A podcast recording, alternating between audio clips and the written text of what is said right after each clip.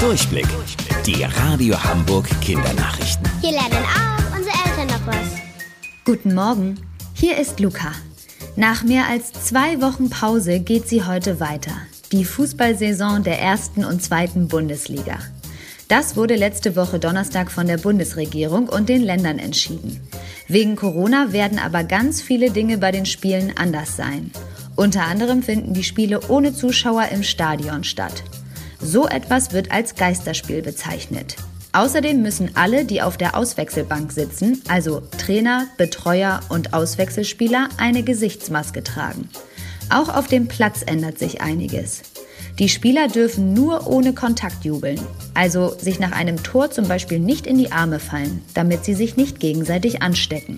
Anders ist auch, dass die Mannschaften jetzt anstatt nur drei gleich fünf Spieler in einem Spiel auswechseln dürfen. Damit auch alle sicher sein können, dass auf dem Platz im Stadion keiner krank ist, werden die Spieler und alle, die bei den Spielen mit dabei sind, regelmäßig auf das Coronavirus getestet. Milka gegen Ritter Sport. Das ist ein Streit, der nicht nur vor dem Schokiregal stattfindet. Denn die Hersteller streiten sich auch vor Gericht.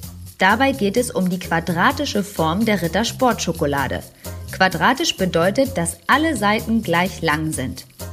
Rittersport hat als einzige Marke die Erlaubnis, quadratische Schokoladentafeln zu machen. Milka findet das aber total unfair. Die wollen nämlich auch quadratische Schokoladentafeln machen. Weil Rittersport aber auf ihr Recht besteht, ist Milka vor Gericht gegangen. Das Ganze ist schon zehn Jahre her und die beiden streiten sich immer noch. Zum Glück ändert das nichts am Geschmack der Schokolade. Wusstet ihr eigentlich?